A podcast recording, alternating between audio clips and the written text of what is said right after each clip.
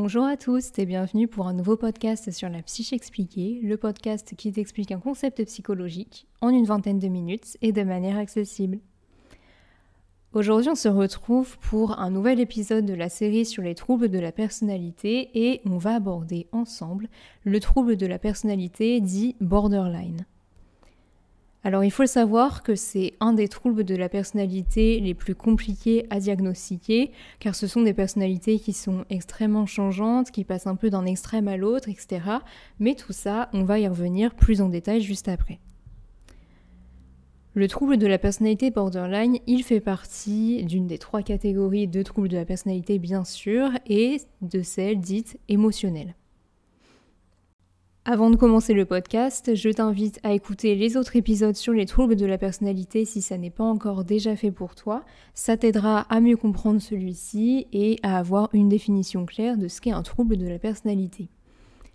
Je vais quand même te le répéter aujourd'hui, un trouble de la personnalité, selon le manuel diagnostique et statistique des troubles mentaux américains, donc le DSM version 5, nous dit qu'un trouble de la personnalité, ça va être euh, un mode un mode durable des conduites et de l'expérience vécue par l'individu qui vont euh, en fait dévier notablement euh, du fonctionnement d'origine de l'individu, que ça soit dans le contrôle des impulsions, que ça soit dans l'affectivité, dans le fonctionnement interpersonnel. Ça peut entraîner euh, une altération du fonctionnement, une souffrance cliniquement significative. Les troubles de la personnalité, on ne les diagnostique pas avant l'âge adulte et ils ne doivent pas être mieux expliqués par euh, une substance, euh, une prise de médicaments, etc. Ce qui est caractéristique de la personnalité borderline, en fait, c'est ce que je te disais au début, c'est vraiment son instabilité. C'est-à-dire que que ce soit en elle ou avec les autres, cette personne-là va être complètement instable dans ses émotions, dans son fonctionnement, on ne va pas pouvoir la suivre. Il existe neuf euh, caractéristiques euh, slash symptômes utilisés et recensés par le DSM5 pour décrire ce type de trouble de la personnalité et il faut en recenser au moins 5 parmi les neuf pour pouvoir diagnostiquer ce trouble-ci. Donc tu vois déjà qu'en fait, rien que le, fait qu'on ait besoin de 5 critères, c'est déjà un nombre assez important par rapport aux autres, aux autres troubles de la personnalité que je te présentais dans d'autres podcasts ça montre bien la difficulté euh, qui, se dégage en fait hein, par rapport au diagnostic de ce trouble-ci. La première chose, le premier critère que le DSM ressent, c'est le fait que cette personne borderline va faire un effort effréné pour éviter les abandons, euh, les abandons euh, par son entourage, qu'ils soient réels ou bien imaginés. En sachant que ces efforts effrénés ne vont pas, on ne les associe pas en fait à des tentatives de suicide, on ne les inclut pas en fait dans ce critère-ci. Le deuxième critère, c'est euh, le fait que le mode de relation interpersonnel, mais aussi avec soi, est très instable, il est intense et c'est caractérisé par l'alternance entre des positions extrêmes d'idéalisation et euh, de dévalorisation. C'est-à-dire qu'à la fois, on peut se sentir extrêmement puissant, puissante et euh, capable de faire beaucoup de choses, et le lendemain se sentir complètement inutile, etc.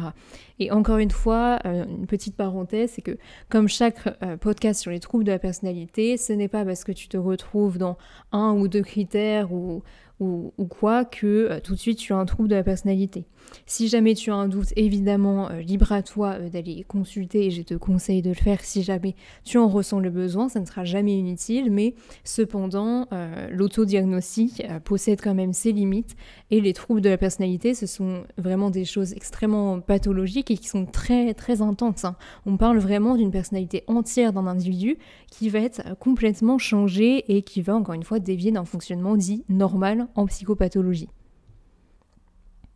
Là où le borderline est également euh, différent, différente euh, d'un ou d'une bipolaire, hein, puisque la bipolarité, ça ne va que, entre guillemets, rester dans le champ de la dépression ou de l'état maniaque, c'est-à-dire un état de euphorie, euh, état euphorique. Ici, vraiment, c'est beaucoup plus large et général. Encore une fois, la bipolarité, ce n'est pas une personnalité entière, alors que être borderline, c'est avoir une personnalité qui est conçue euh, sur ce mode euh, instable. Pour ce deuxième critère, on voit donc des hauts et des bas chez la personne concernée. Et euh, ce, qui, fait que cette personne peut passer d'un caractère un peu merveilleux, ça va être une personne géniale, très, très attachante, etc., à une personne complètement horrible, dangereuse, qui est violente, etc. Le troisième critère, c'est la perturbation de l'identité. Tu te doutes qu'avec toute cette instabilité, cette personne-là ne peut pas euh, non plus être stable en termes d'identité et en termes d'image d'elle-même. Hein. Forcément, ça pousse à énormément de réflexion.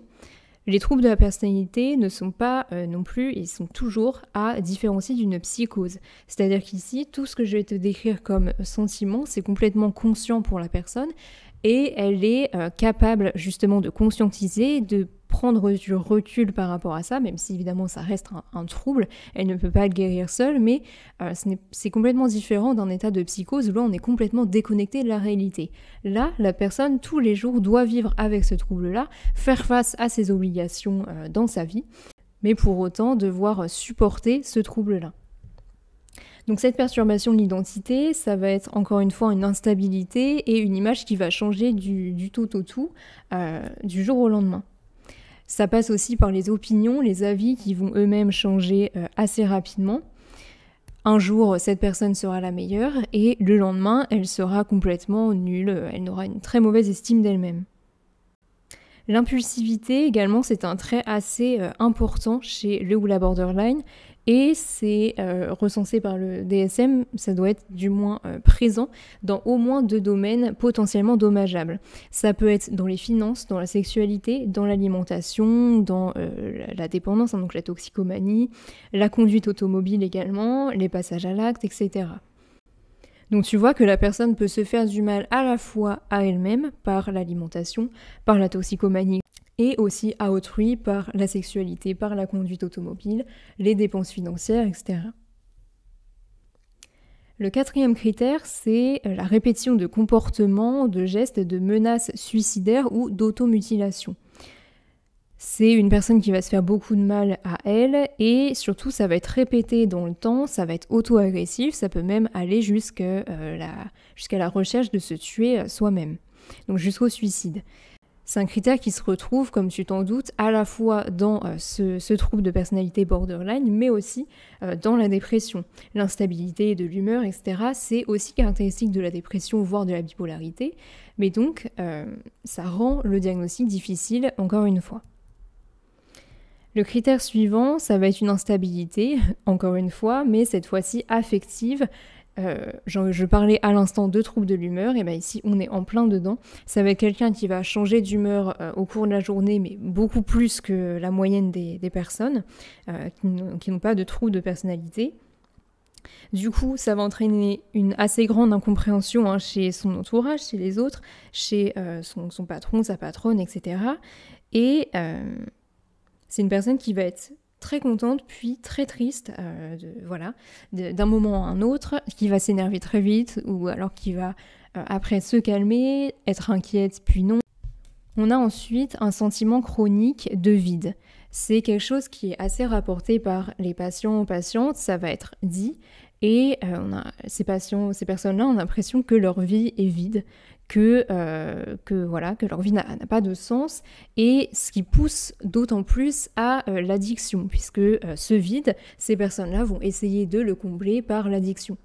Alors je fais ici des généralités, bien sûr, toutes, je ne parle pas au nom de toutes les personnes borderline, bien sûr, c'est à prendre avec des pincettes. Ici, je, m'appuie sur les critères du DSM qui sont généraux et qui aident à diagnostiquer, mais bien sûr, il faut prendre tout ça au cas par cas, surtout lorsque l'on est psychologue.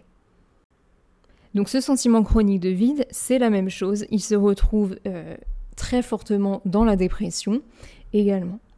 Les colères intenses et inappropriées, ça constitue également un critère, ça rejoint l'impulsivité, mais ici c'est vraiment appuyé sur ce point précis qu'est la colère, la haine. La colère, euh, à la différence de l'impulsivité, c'est que ça va amener au passage à l'acte, mais cette fois-ci hétéro-agressif. Donc en plus de l'automutilation que l'on peut retrouver, on peut aussi trouver et euh, constater des passages à l'acte hétéro-agressifs. Et pour ne, il ne faut pas confondre avec la psychose encore une fois, mais le dernier critère ici que l'on trouve, c'est que dans des situations de stress, dans des situations de, détresse pour la personne, peuvent apparaître des idées persécutoires, des symptômes dissociatifs également, on appelle ça, on appelle ça comme ça. Et c'est des choses qu'on va retrouver dans la psychose, mais dans la psychose de manière euh, encore plus intense et surtout beaucoup plus régulière. Qu'est-ce que c'est les idées persécutoires et les symptômes dissociatifs? C'est que on va avoir l'impression, les symptômes dissociatifs, honnêtement, on n'en a pas beaucoup vu euh, en cours, donc je ne peux pas te donner une, une explication extrêmement claire et, précise. Mais euh, ce que l'on peut dire, c'est que les symptômes dissociatifs, ça va être le fait d'être complètement détaché de son corps, d'être comme hors de son corps. Et euh, ça rejoint du coup ce statut de psychose où le ou la psychotique est déconnectée de la réalité, se sent persécutée par des propres parties de son corps qu'elle ne sent pas comme propres en fait, comme à elle-même. Ici, ça va plutôt être des idées persécutrices à propos d'autrui. Elle va voir autrui comme euh, une personne qui va la menacer, qui va euh, se léguer contre elle, en groupe, etc. Donc au travail, ça pose également beaucoup de soucis. Elle peut avoir jusqu'à l'impression d'être suivie, d'être écoutée. De plus, cette personne va être très sûre d'elle. Quand elle va rapporter euh, ses, ses, dires à un ou une psychologue, elle va être très sûre d'elle. Et donc du coup, c'est là qu'on peut confondre avec des délires qui seraient de l'ordre de la psychose. Voilà pour les critères du trouble de la personnalité borderline. Ça fait beaucoup de choses. C'est encore une fois un trouble qui est très riche, qui est très dense. Il y a beaucoup de choses à dire dessus. Et on va tout de suite passer, pour que ça soit d'autant plus clair pour toi, à un exemple de cas clinique que l'on a étudié en cours l'année dernière. Je vais donc te conter le cas de Madame D qui a été rapporté par Yeomans et Kernberg. Madame D est une femme d'origine hispanique, célibataire et au chômage. À 33 ans, elle sollicite une thérapie pour le traitement de son humeur dépressive, de ses pensées suicidaires chroniques, de son isolement social et d'une mauvaise hygiène personnelle. Elle a passé les six mois précédents isolée dans son appartement, couchée dans son lit, à se nourrir de malbouffe, à regarder la télévision et à faire des achats en ligne plus importants qu'elle ne pouvait se le permettre. Plusieurs traitements n'ont eu que peu d'effets. Madame D est la seconde des trois enfants d'une famille d'immigrants de classe moyenne supérieure, dans laquelle le père attribue plus de valeur à la réussite professionnelle qu'à tout le reste. Elle s'est sentie isolée tout au long de sa scolarité et a vécu des périodes récurrentes d'humeur dépressive. Dans sa famille, elle était connue pour ses crises de colère. Elle avait de bons résultats scolaires au lycée, mais a abandonné ses études universitaires à cause de certaines contrariétés avec un colocataire et un professeur. Elle a tenté de faire plusieurs stages et d'avoir des emplois peu qualifiés avec l'espoir qu'elle reprendrait l'université, mais les a tous quittés car, je cite, les patrons sont des idiots. Ils ont tous l'air bien au début, mais ils se révèlent être tordus. Ces traumatismes l'ont toujours fait se sentir très mal. Je ne peux même pas réussir en tant que simple employé Et en colère contre ses patrons, je pourrais prendre leur place et j'y arriverai sûrement. Elle a fréquenté des hommes quand elle était plus jeune, mais ne les a jamais laissés l'approcher physiquement, car elle devient trop anxieuse quand une intimité commence à se développer.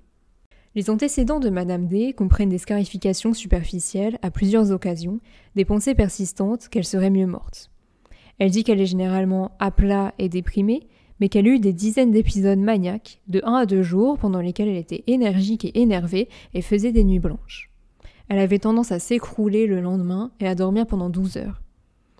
Elle a été en traitement psychiatrique depuis l'âge de 17 ans et hospitalisée en psychiatrie trois fois suite à des surdosages médicamenteux.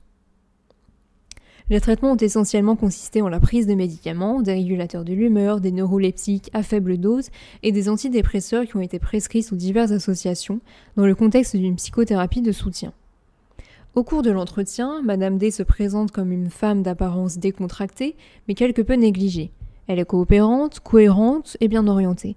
Elle est généralement dysphorique, avec des affects restreints, mais elle sourit de manière appropriée à plusieurs reprises. Elle décrit la honte face à sa piètre réussite, mais elle croit aussi qu'elle est sur Terre pour faire quelque chose de grand. Elle décrit son père comme ayant un succès incroyable, mais il est aussi un raté machiavélique qui essaie toujours de manipuler les gens. Elle dit qu'elle a quitté ses emplois car les individus étaient irrespectueux.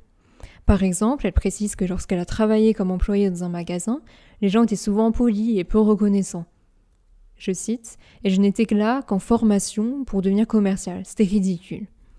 Vers la fin du premier entretien, elle se fâche contre l'examinateur, après qu'il a jeté un coup d'œil à l'heure qu'il était. Vous vous ennuyez déjà? Elle dit qu'elle connaît des personnes dans le quartier, mais que la plupart d'entre elles sont devenues des escrocs ou des ratés.